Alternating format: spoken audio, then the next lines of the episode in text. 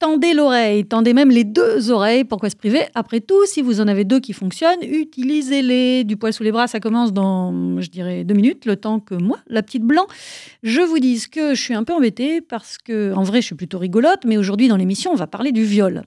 Et même si j'aimais bien quand même Pierre Desproges qui disait qu'on peut rire de tout, mais pas avec n'importe qui, eh ben j'ai du mal à rire du viol. Alors même si vous n'êtes pas n'importe qui, vous qui m'écoutez, et que mon invité non plus n'est pas n'importe qui, eh bien tout de même, rire du viol ou de la culture du viol, ça me paraît compliqué. En tout cas, moi, j'ai pas trouvé comment vous faire marrer sur ce sujet qui ne me fait pas rire du tout, mais alors pas du tout. Mais c'est pas si grave parce que on n'est pas là que pour rigoler dans du poil sous les bras, on est là pour apprendre, pour partager et pour comprendre quelques petites choses qui nous aideront peut-être à changer légèrement le monde dans lequel on vit.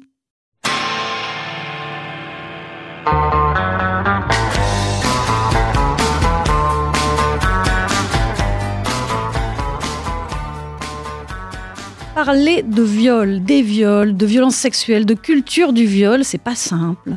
Mais ce qu'il y a de bien avec mon invité du jour, c'est qu'elle en parle en replaçant le viol dans son histoire, la nôtre, celle du patriarcat, celle de la domination des femmes par les hommes, celle du contrôle du corps des femmes par les hommes, une histoire faite de violence envers les femmes et que certains et certaines d'ailleurs aussi ne veulent pas admettre. Pourtant, pour comprendre pourquoi il y a tant de viols et pour lutter contre les violences sexuelles, il faut commencer par prendre conscience des travers de notre société, de la façon dont on construit les petits garçons et les petites filles et de la manière dont on considère les femmes. Et puis, il faut apprendre à démolir nos préjugés et nos fausses croyances. Et autant vous dire qu'il y a du boulot. Heureusement pour nous aider, Valérie Ré-Robert vient d'écrire un essai documenté et pédagogique une culture du viol à la française, du troussage de domestiques à la liberté d'importuner, et c'est aux éditions Libertalia. Un livre pour comprendre donc, parce que pour lutter efficacement, il faut savoir contre quoi on lutte. Alors si ça vous dit d'en finir un jour avec la culture du viol, ce livre et cette émission sont faites pour vous. Oui, vous, vous, qui que vous soyez, que vous soyez un homme ou une femme, soyez attentive, vous allez en apprendre plein la tête et ça va vous faire du bien du poil sous les bras. La petite blanc dans du poil sous les bras. Valérie Ré-Robert, Une culture du viol à la française, le livre que tu viens d'écrire et de publier, en tout cas que les éditions Libertalia viennent de publier. Culture du viol, culture c'est plutôt positif comme terme, ça peut surprendre, notamment celles et ceux qui n'y connaissent rien en culture du viol justement.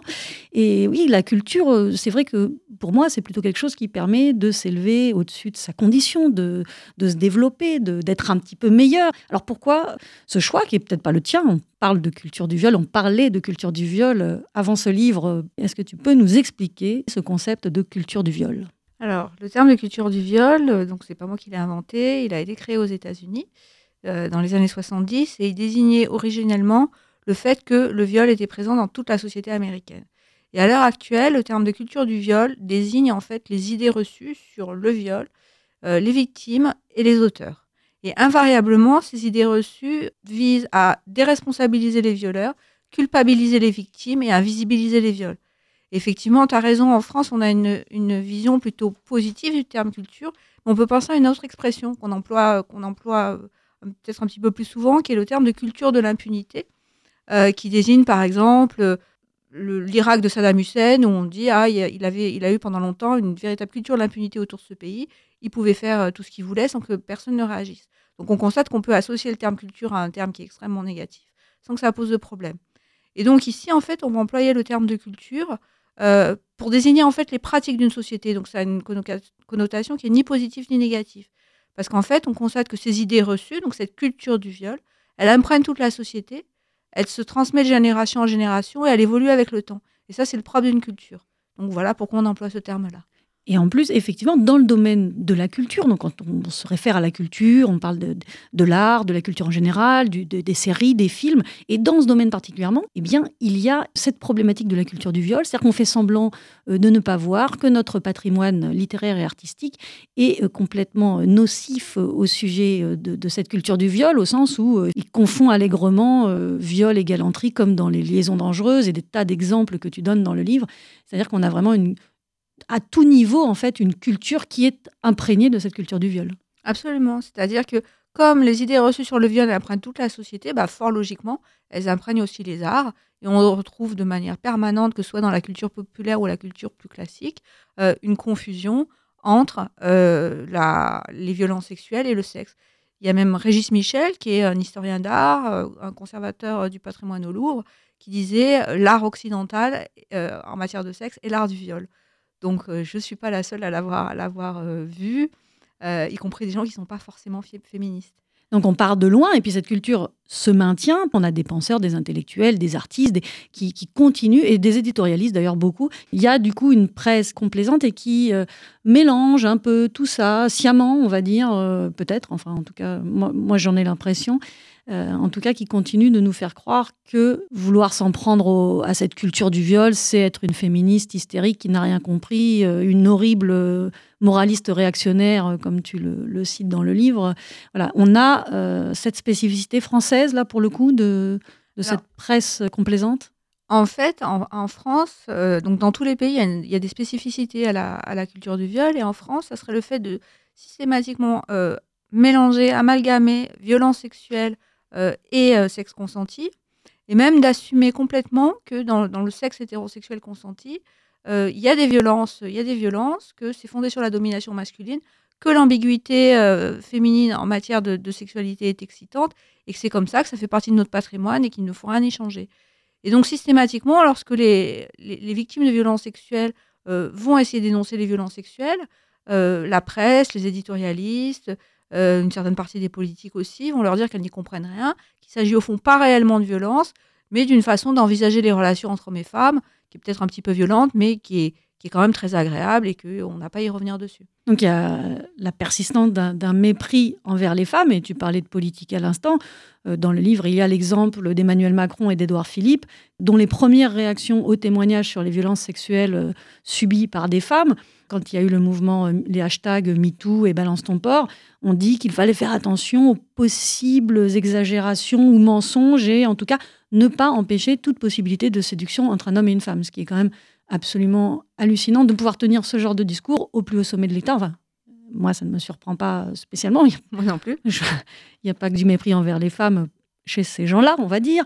En tout cas, euh, il y a ce mépris des victimes de violences sexuelles et de viols dont on continue de mettre en doute euh, la parole à, toutes les étapes, en fait. J'irais même plus loin, je dirais que c'est, euh, même de la misogynie. Parce qu'en fait, si on reprend les, propos euh, donc de, de Philippe et Macron, on, peut, on peut voir trois grandes idées. Un, elles exagèrent. Deux, potentiellement elles mentent. Trois, elles vont nous empêcher de, elles vont nous empêcher de séduire.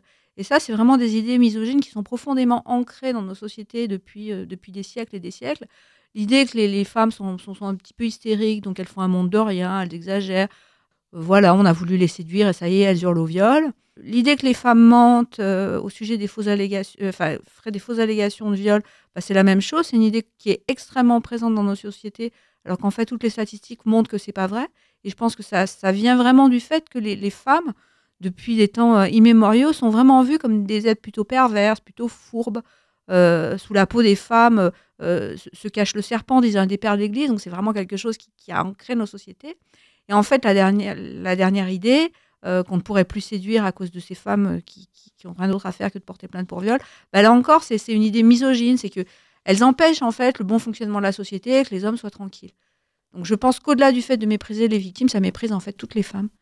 Bim prends ça, Emmanuel Macron, et prends ça, Édouard Philippe. Non, mais c'est vrai, tu le disais à l'instant, c'est-à-dire qu'en quelques mots euh, qui sont quand même euh, extrêmement importants, car prononcés par des représentants de l'État, on retrouve vraiment le, socle des idées reçues et des, des idées fausses euh, sur le viol, sur les femmes violées.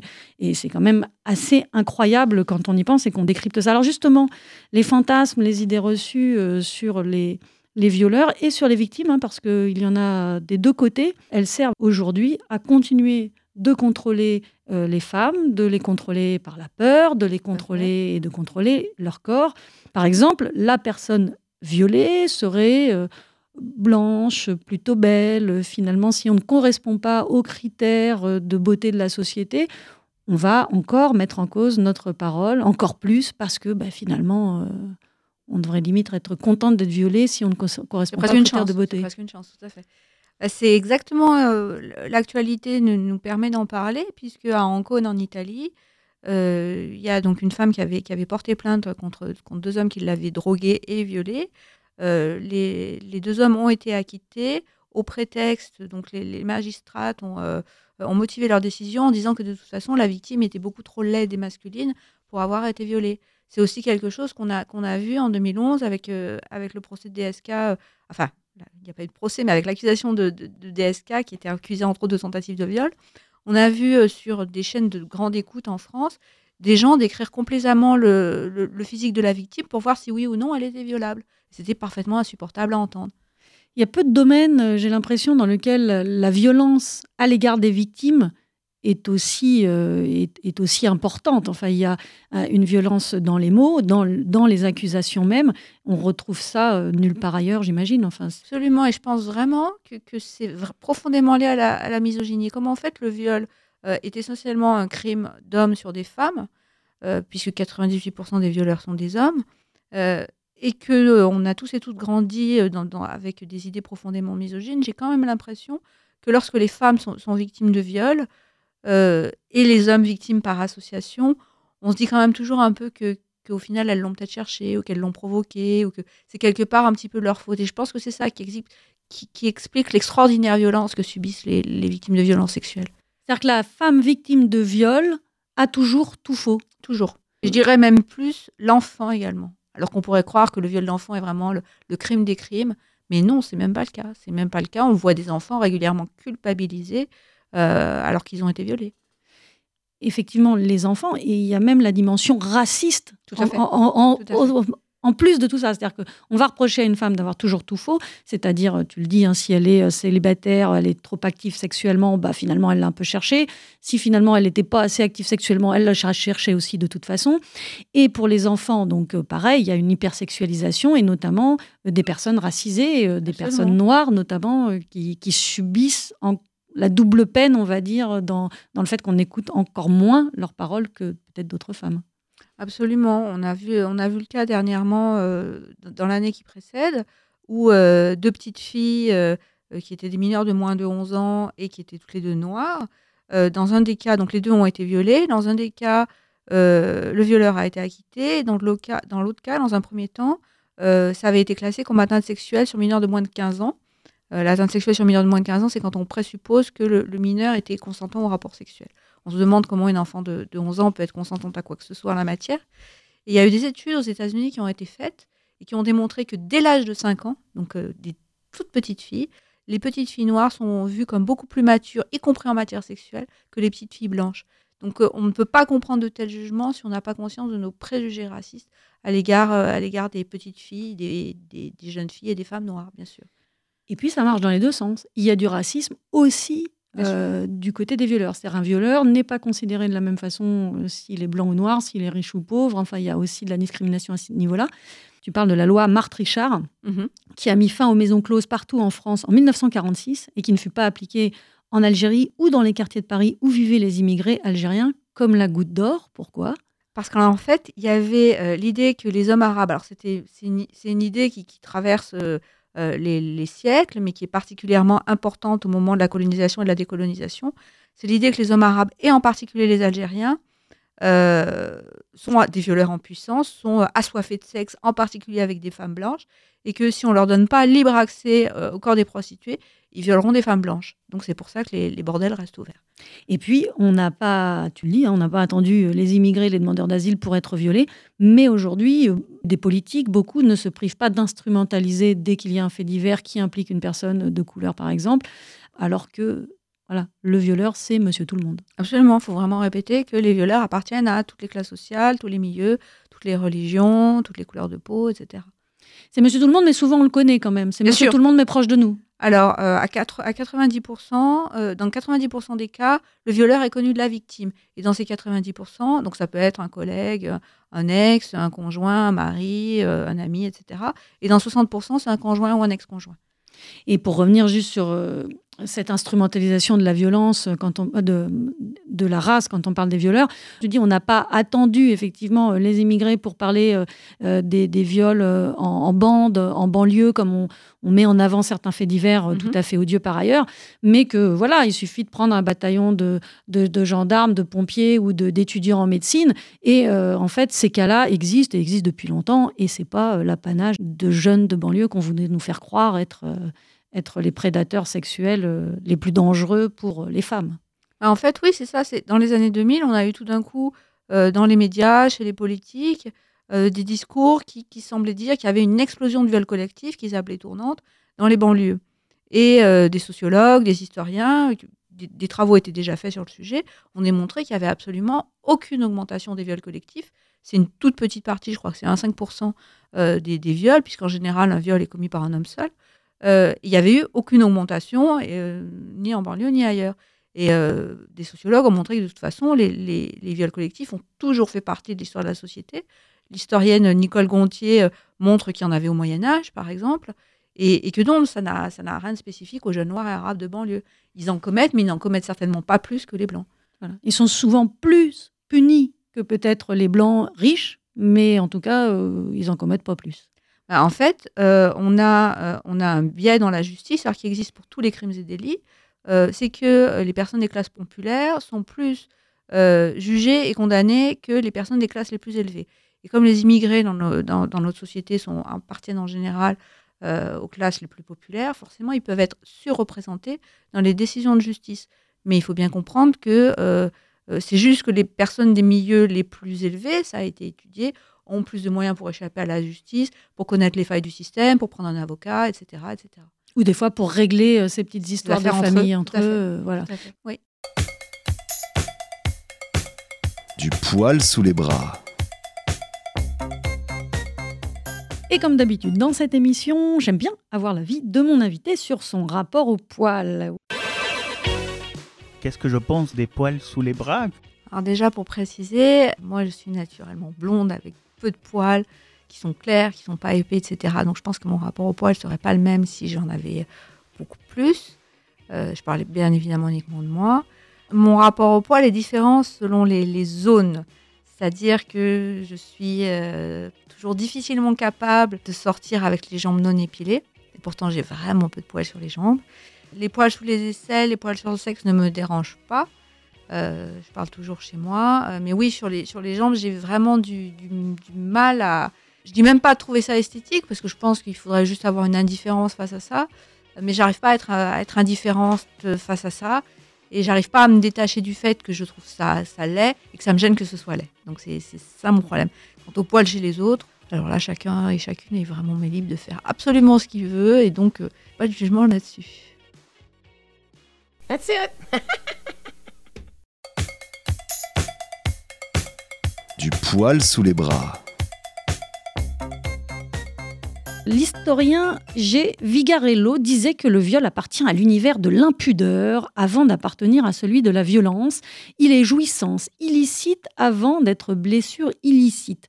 Alors c'est pas moi qui l'ai trouvé, c'est dans ton livre Valérie Ré-Robert sur la culture du viol on condamnait plus la transgression morale à une certaine époque, peut-être même encore aujourd'hui. On, condamnait plus le péché que le crime. C'est-à-dire qu'en fait, le, viol était parfois puni, mais pas parce qu'on avait conscience que finalement c'était un traumatisme extrême pour la victime et quelque chose qui ne se fait pas, mais euh, plutôt quelque chose qui, des fois, bah, pouvait faire du tort au mari ou au père, euh, finalement, la femme étant un objet comme les autres. Euh. Tout à fait, parce qu'en fait, bah, qui dit viol dit potentielle grossesse de la victime, donc euh, lignée patriarcale euh, mise en défaut. Donc c'est avant tout ça qu'on condamne. Lorsque d'ailleurs euh, on réussit à obtenir un jugement avec des, des, dédommagements, pardon, ils vont au père ou alors au mari, mais ils ne vont pas à la femme. On peut prendre un exemple encore plus parlant, c'est l'exemple de la sodomie. lorsque des, jeunes enfants sont violés par sodomie, jusqu'au XVIIIe siècle environ, ils sont autant pas autant punis, mais presque autant punis que le, violeur. Parce qu'en fait, ce qu'on punit, euh, c'est l'acte de sodomie, c'est absolument pas le viol. Donc on voit ainsi des enfants de 8-9 ans condamnés au cachot, pain sec à l'eau, parce qu'ils ont été sodomisés. Quand euh, il y a viol pour punir un mari, euh, on parle d'adultère commis par la force. C'est-à-dire qu'à peu près tout ce qui peut être inenvisageable, tellement ça nous paraît absurde, a été euh, pensé, euh, a, été, a eu cours. Euh, quand on parle de viol, il n'y a pas de souci. Les croyances et les délires les, les plus fous sont là. Il y a eu des époques où on disait voilà qu'une femme déflorée a une odeur différente, Mm. alors qu'une femme violée ceci. Il y a eu vraiment un, un lâchage. Je ne sais pas ce qu'on ce qu'on pourrait inventer de, encore euh, pour faire pire que ce qui a été fait aux femmes victimes de, de viols et de violences sexuelles. Par exemple, on peut aussi re- revenir sur le fait que l'histoire des, des femmes qui mentiraient au sujet du viol, ça a été théorisé de façon médicale, euh, donc à la fin du 19e, début 20e, avec les psychiatres, en mettant ça sur le coup de l'hystérie, sur le compte de la mythomanie, etc. Toutes ces nouvelles euh, maladies mentales qu'on pensait, découvrir. La notion même de viol est finalement extrêmement récente 1980. voilà, dans les années 80, euh, telle qu'on la connaît aujourd'hui. C'est-à-dire qu'avant ça, c'était quand même... euh, Bah, en fait, avant, il y a bien des condamnations pour viol, mais le viol n'a pas une définition légale. Or, comment condamner sans, sans- si on n'a pas une bonne définition qui est inscrite dans la loi? Donc, c'est effectivement très récent. Et il y a aussi cette notion euh, de consentement qui n'est toujours pas euh, très explicitée dans la loi, qui est, qui est difficile aussi à, à établir. Le problème, alors, pas mal de féministes seraient pour inscrire le mot consentement dans la loi, comme, comme il existe par exemple en Belgique euh, ou au Canada. Euh, moi, je pense que on est quand même pas mal au niveau des lois. Euh, je pense que le problème principal à l'heure actuelle, bah, c'est vraiment les idées reçues autour du viol. Et tant qu'il y aura encore euh, des idées reçues dans ceux qui rendent la justice, de toute façon, on pourra faire les plus belles lois qu'on veut. Si, elles sont, si elles sont mal appliquées et mal, mal faites, on n'aura pas de progrès. Quoi.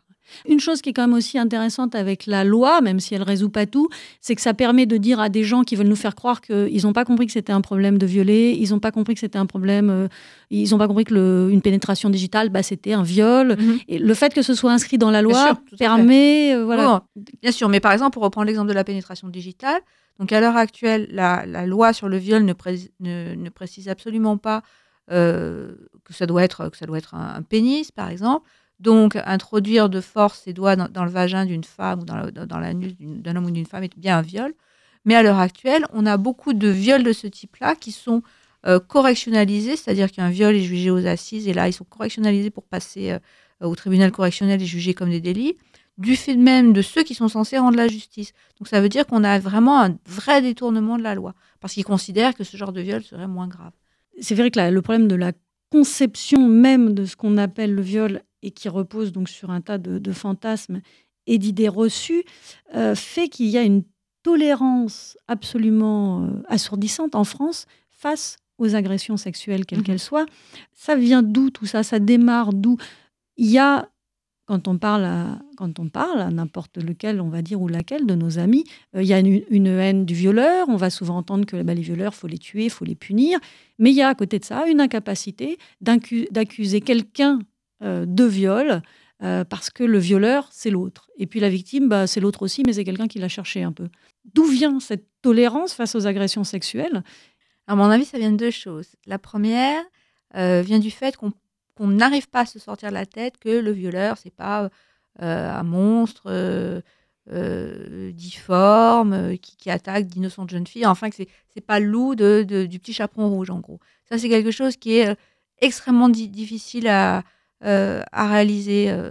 Cet après-midi, j'avais une discussion sur Twitter avec, euh, avec un homme sur la galanterie et il me disait euh, euh, Tu ferais mieux de t'occuper des, violeurs. Bon, sachant que je venais d'écrire un bouquin sur le sujet, c'était drôle. Et il me dit Parce que de toute façon, ceux qui tiennent la, la porte euh, aux femmes ne, ne sont pas des violeurs.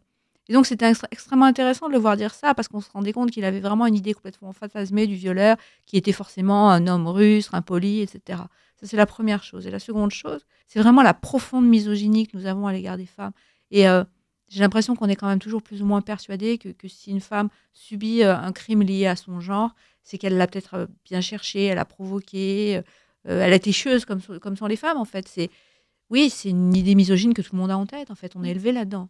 Une bonne violée, c'est d'une violée morte. Oui. Pour reprendre la citation, on parle souvent des Indiens, mais non, mais c'est ça. C'est tu le dis dès le Moyen Âge, en fait, on considérait qu'une victime de viol, finalement, si elle n'était pas morte, C'est Bon. qu'elle s'était pas assez débattue, c'est qu'elle n'avait pas assez résisté, etc.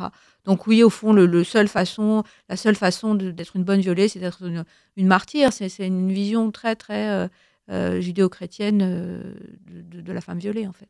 Et puis on a pitié des violeurs. Tu dis, il y a tout un argumentaire déresponsabilisant vers les violeurs. Bah, Mhm, finalement, euh, finalement, il y a du victim blaming du côté de la victime, c'est-à-dire c'est un peu sa faute. Et à Mhm. l'inverse, du côté des violeurs, bah, on comprend, les pauvres garçons, ils ont des, ils ont des pulsions. Mhm. Voilà, ça c'est un autre mythe.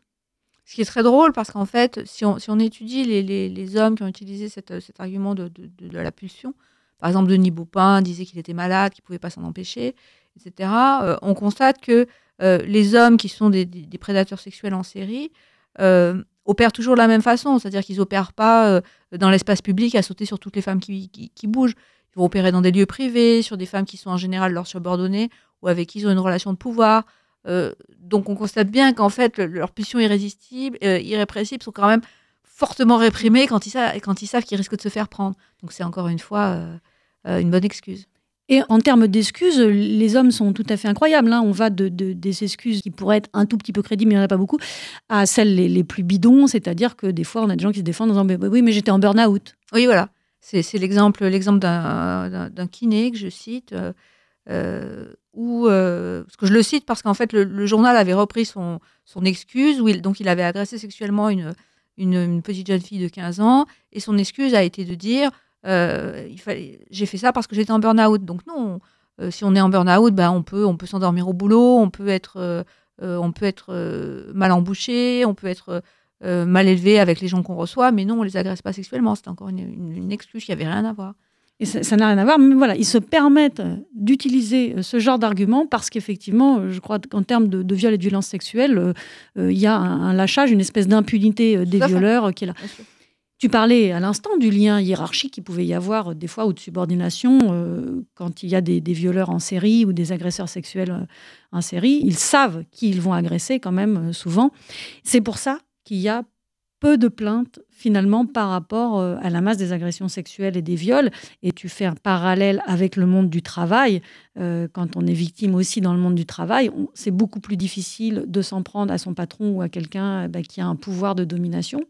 Sachant qu'en plus, globalement, bah, tous les hommes ont un pouvoir de domination globalement sur les femmes. Mais Mhm.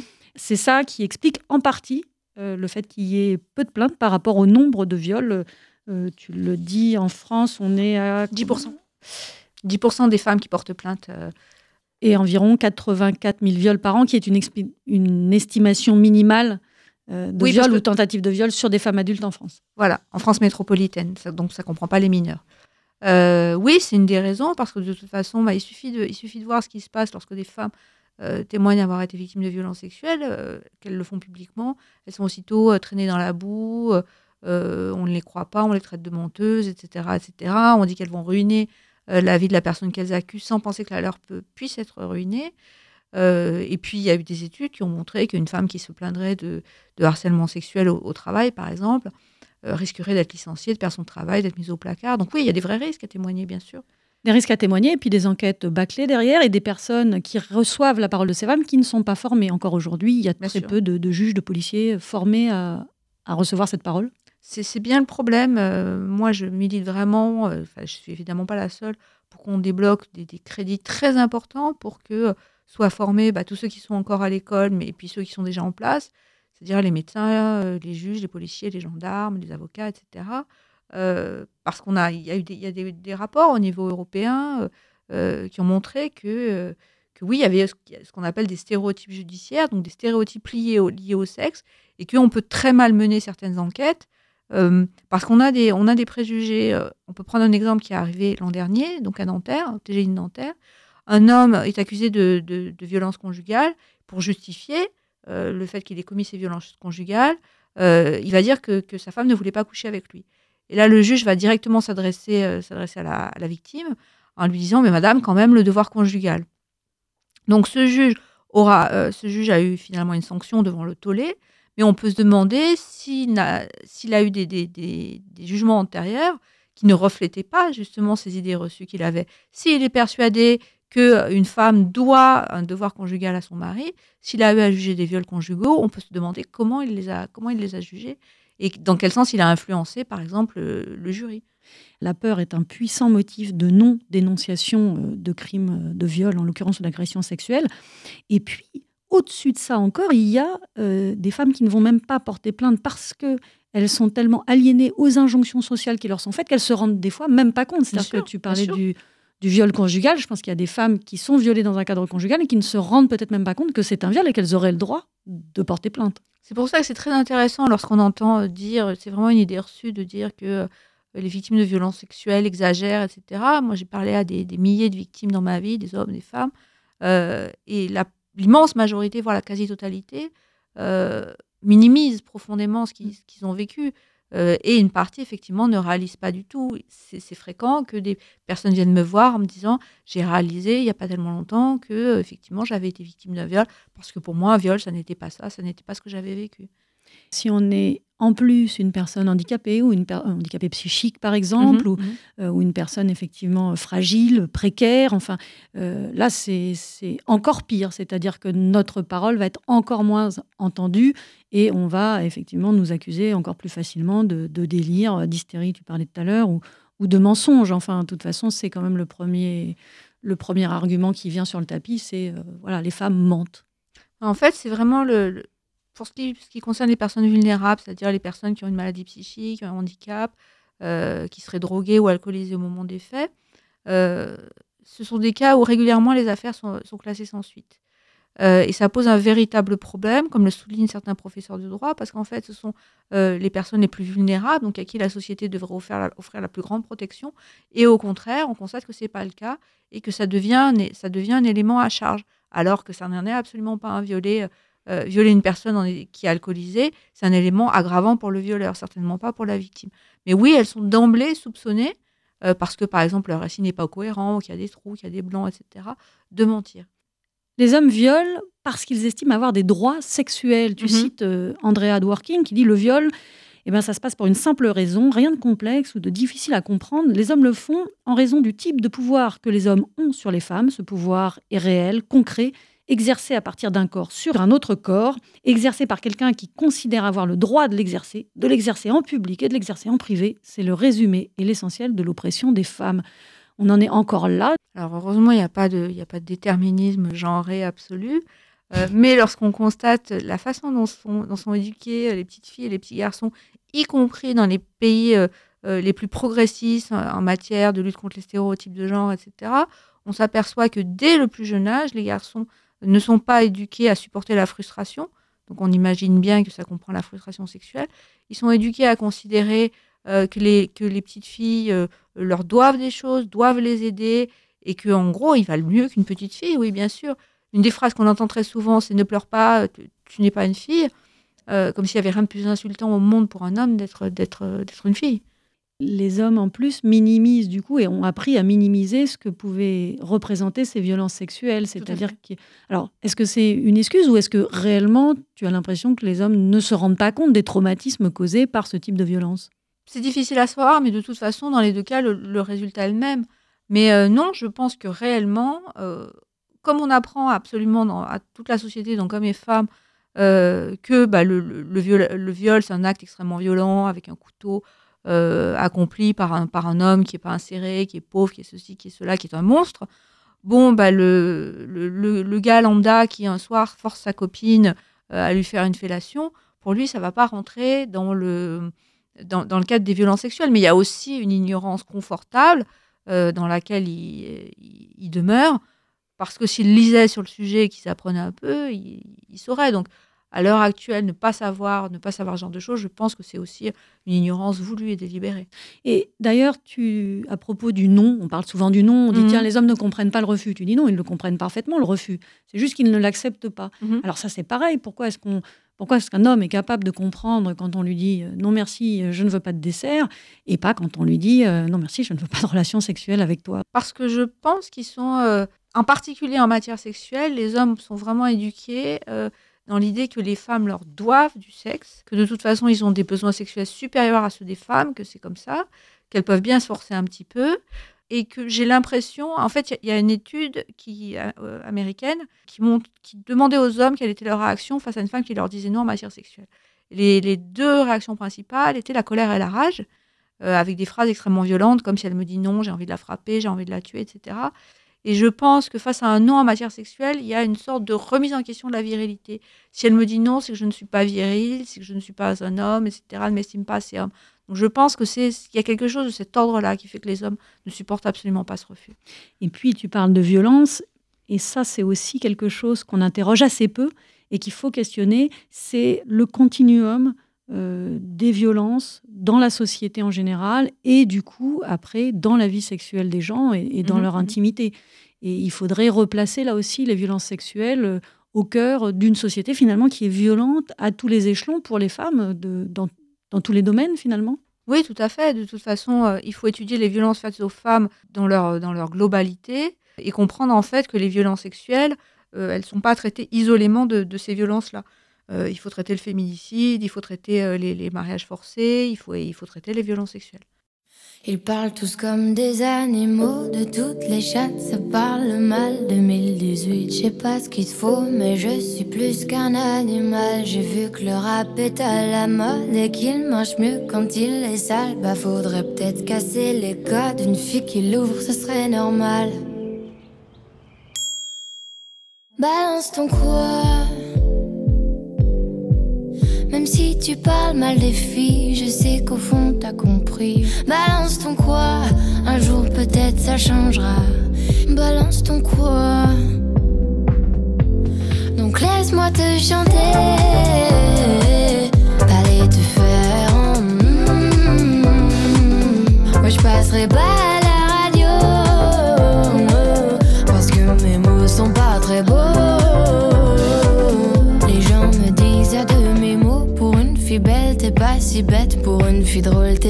Si laide. Tes parents et ton frère, ça aide. Oh, tu parles de moi.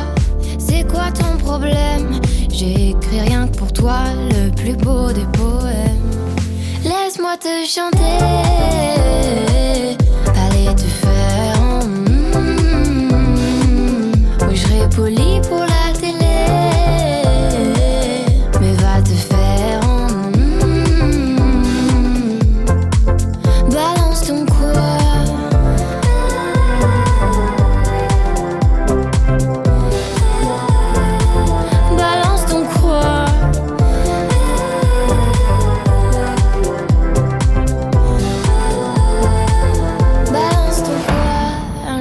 Peut-être ça changera.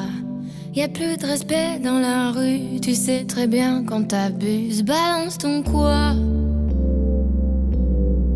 Balance ton quoi? Est-ce que c'est bien clair pour tout le monde? Pardon, moi je reviens juste sur un point qui n'est pas forcément hyper limpide. C'est juste que euh, quand une fille dit non, j'ai l'impression quand même que souvent ça sous-entend que c'est C'est non. non. D'accord. Ah ouais. Ah, faut bien. euh, ouais, c'est pas si simple, faut bien choper le truc. Hein. Moi, ce que j'ai compris, euh, en fait, euh, Pardon, c'est je que te les coupe. Ouais, je te coupe. C'est juste parce que j'ai- il y a un deuxième point, c'est que quand une fille dort, on ne sait pas, du coup, si on peut, si on peut pas. Et du coup, je me dis, peut-être que dans le doute, on peut Non, tenter. non, la laisser dormir. Tu- si elle dort, tu la laisses dormir. Et oui. Eh ben oui, ok. D'accord. Et pas penser qu'on peut imposer notre désir, vous aviez dit. Ouais, très bien, Tobias. Après, c'est pas la peine de crier, mais c'est super. Pas la peine de crier, parce que comme on est tous là, on entend très bien. Des, des petites remarques toujours, une Quoi? Un problème? Non, si tu fais toujours des petites remarques, là, tu ferais mieux d'essayer de comprendre les femmes, tu vas de les écouter. vois, ce Écoutez, ah, peut-être moi j'écoute pas les femmes, moi j'écoute pas les Il me femmes. semblait. On voit tous que t'as aucune sensibilité depuis tout à l'heure. Oui, excuse-moi. Calmez-vous, je pense que ce que vous essayez. Oh, tais-toi. Ta gueule Pourquoi? Je sais- je sais pas. Elle intervient au milieu du. t'es tout hystérique là. C'est fou de faire ça. Très désagréable.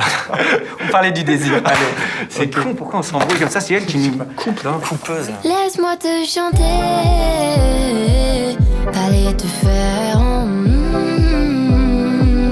Moi je passerai pas à la radio.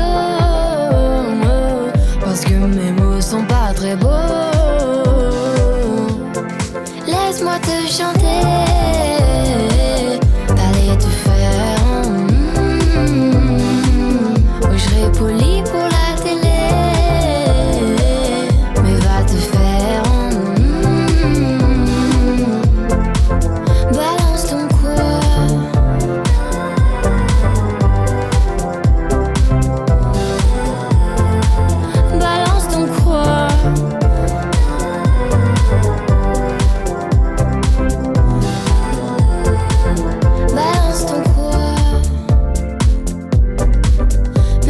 tu parles mal des filles, je sais qu'au fond t'as compris. Balance ton quoi, un jour peut-être ça changera. Balance ton quoi. Et ce qu'il faut bien comprendre, c'est que quand une fille dit non, on peut croire que. Et en fait, c'est non. Du poil sous les bras. La vérité, c'est que les violences sexuelles ne sont pas vraiment un problème pour nous. Oui, on, est passé à côté de quelque chose. Est-ce qu'on ne fait rien véritablement parce que c'est pas un problème pour beaucoup ce, viol ou ces violences sexuelles? Alors, je pense que c'est pas un problème déjà parce qu'il est fortement minimisé. Si on interroge les Français, on se rend compte qu'ils minimisent drastiquement euh, le nombre, euh, le, nombre de, femmes et d'hommes victimes de violences sexuelles. Je pense qu'aussi, euh, comme on disait tout à l'heure, que la majeure partie d'entre eux pensent quand même que si ça arrive, euh, c'est parfois des, des, gens, des femmes qui l'ont mérité. Euh, et puis c'est aussi le fait de fous, de monstres. Donc qu'est-ce qu'on peut faire contre des fous et des monstres? Pas grand-chose. Non, et puis je, je- pense au fond que ça dérange pas vraiment euh, la, société, l'ordre des choses. Bon, voilà, les femmes sont violées parce que de toute façon, les hommes ont des pulsions. Et qu'est-ce qu'on peut faire contre les pulsions? Pas grand-chose. Donc voilà, il n'y a qu'à supporter, attendre que ça passe. Puis il y a une profonde méconnaissance, on, le constate, du problème et un refus de s'y intéresser lorsque on entend par exemple dire Ah, mais de toute façon, euh, il n'y a qu'à mettre des prostituées, comme ça les hommes violeront plus, etc. Ou dans le cas de la, pédocriminalité des, prêtres, dire ah ben s'ils étaient mariés ça ne serait pas arrivé il y a toutes ces idées là qui, qui témoignent qu'il y a vraiment une ignorance mais voulue comme je le disais tout à l'heure Oui, tu dis, en fait, le- problème n'est pas là. Le problème, c'est pas de la pulsion. Et du coup, effectivement, les messages qui sont dispatchés dans la presse et aussi dans les campagnes publicitaires ne font pas mouche parce qu'ils visent pas au bon endroit. On n'est pas là pour dire que les hommes qui violent sont pas des vrais hommes. On n'est pas là pour mettre en avant la virilité, puisque la virilité, c'est bien le problème aussi à la base. Il faut changer ça. Il y a des pays, notamment, qui ont amélioré un petit peu les choses parce qu'ils arrivent à s'adresser à cette population des hommes. Et on a beau être un homme et n'avoir violé personne, on peut comprendre que bah, le message, il s'adresse aux hommes. C'est absolument on peut prendre on peut prendre différents exemples Euh, j'ai entendu là il y a, quelques jours euh, donc là ça concernait la pédocriminalité euh, qu'il y a en Allemagne à des heures de grande écoute euh, des spots publicitaires à l'attention des pédophiles c'est-à-dire des hommes et des femmes qui ont une attirance sexuelle pour les enfants et qui ne sont pas passés à l'acte euh, des spots pour euh, leur dire qu'il y avait un numéro gratuit à leur disposition euh, pour qu'ils puissent en parler, être aidés, etc. À l'heure actuelle, en France, je pense que ça serait extraordinairement difficile. J'entendais une psychiatre il y a quelque temps qui disait qu'elle milite depuis des années pour qu'un numéro de ce genre soit mis en place et que les politiques lui, disent, que c'est impossible, que ce sera un tollé social, alors que ce serait une solution justement pour éviter qu'il passe à l'acte. Aux États-Unis, bah, il y, a eu des- enquêtes qui ont été, menées sur, euh, sur les violeurs, au Canada également, euh, et qui a permis de, créer des campagnes publicitaires qui s'adressaient directement aux hommes. Il y en avait par exemple une où on voit une, femme qui est très dénudée, qui est sur un canapé, qui est visiblement en train de dormir sous l'influence de la drogue ou de l'alcool. Et euh, la campagne dit Est-ce que tu as envie d'être ce gars-là? En s'adressant donc à l'homme qui regarde. Et euh, selon, euh, donc euh, sous-entendu, est-ce que tu as envie d'être ce gars qui va la violer? Et selon la, police de la ville où, a été, où ont été faites ces campagnes, il y a eu une baisse du nombre de, crimes sexuels qu'ils imputent directement à ces campagnes-là. Donc ce serait extrêmement intéressant de voir ce qui se fait et de d'essayer de l'appliquer en France. ne soyez pas ce gars-là. C'est vrai que c'est plus percutant que la plupart des messages qu'on voit pour essayer de parler du viol ou des violences sexuelles.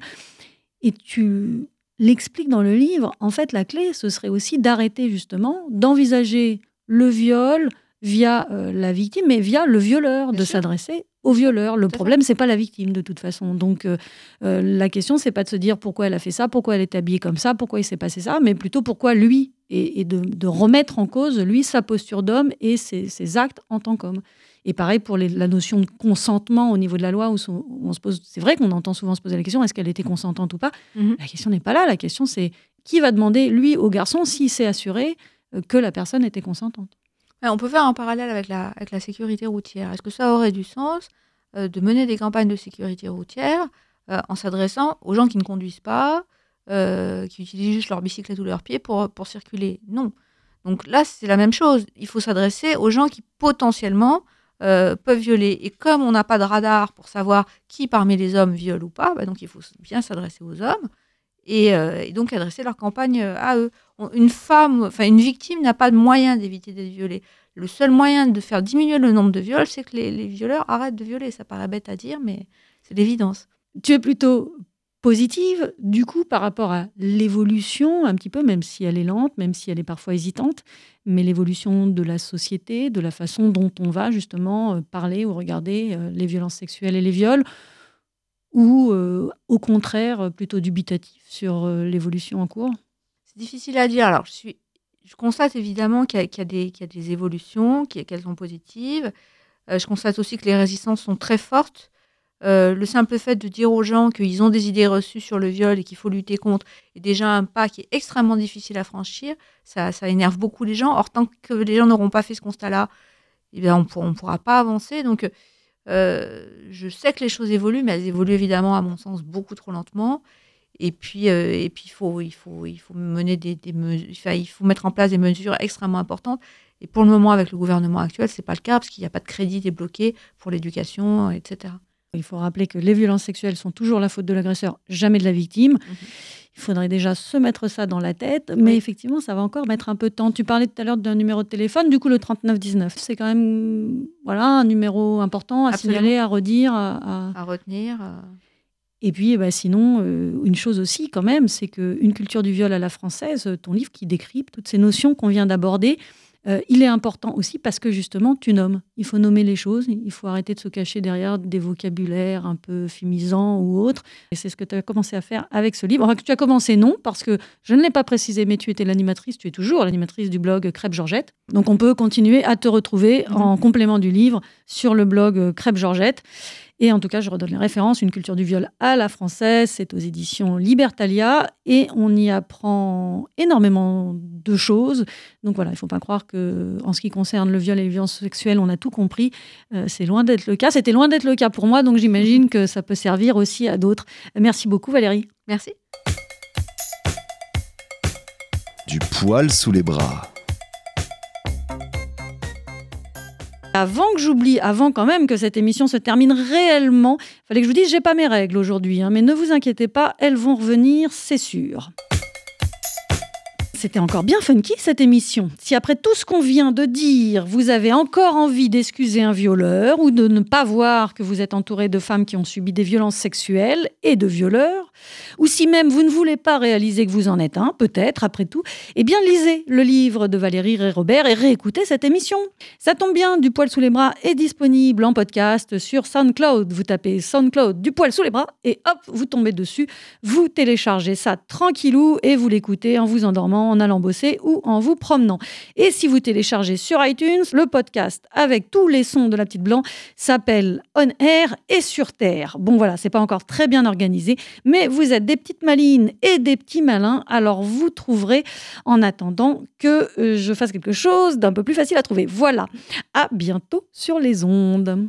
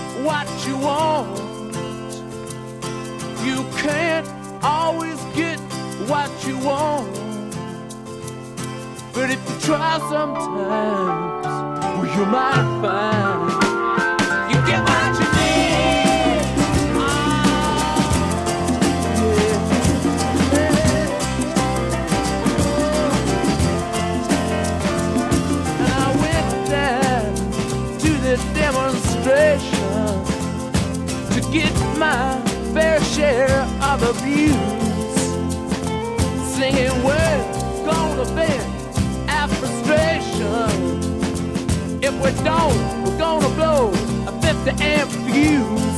Sing it to me. You can't always get what you want. You can't always get what you want. You can't always get what you want. But if you try sometimes, will you just might find?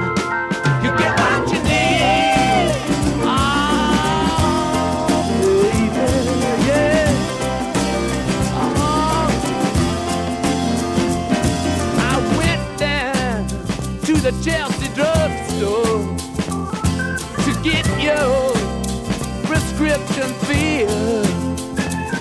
I was standing in line with Mr. Jimmy. A man, did he look pretty ill?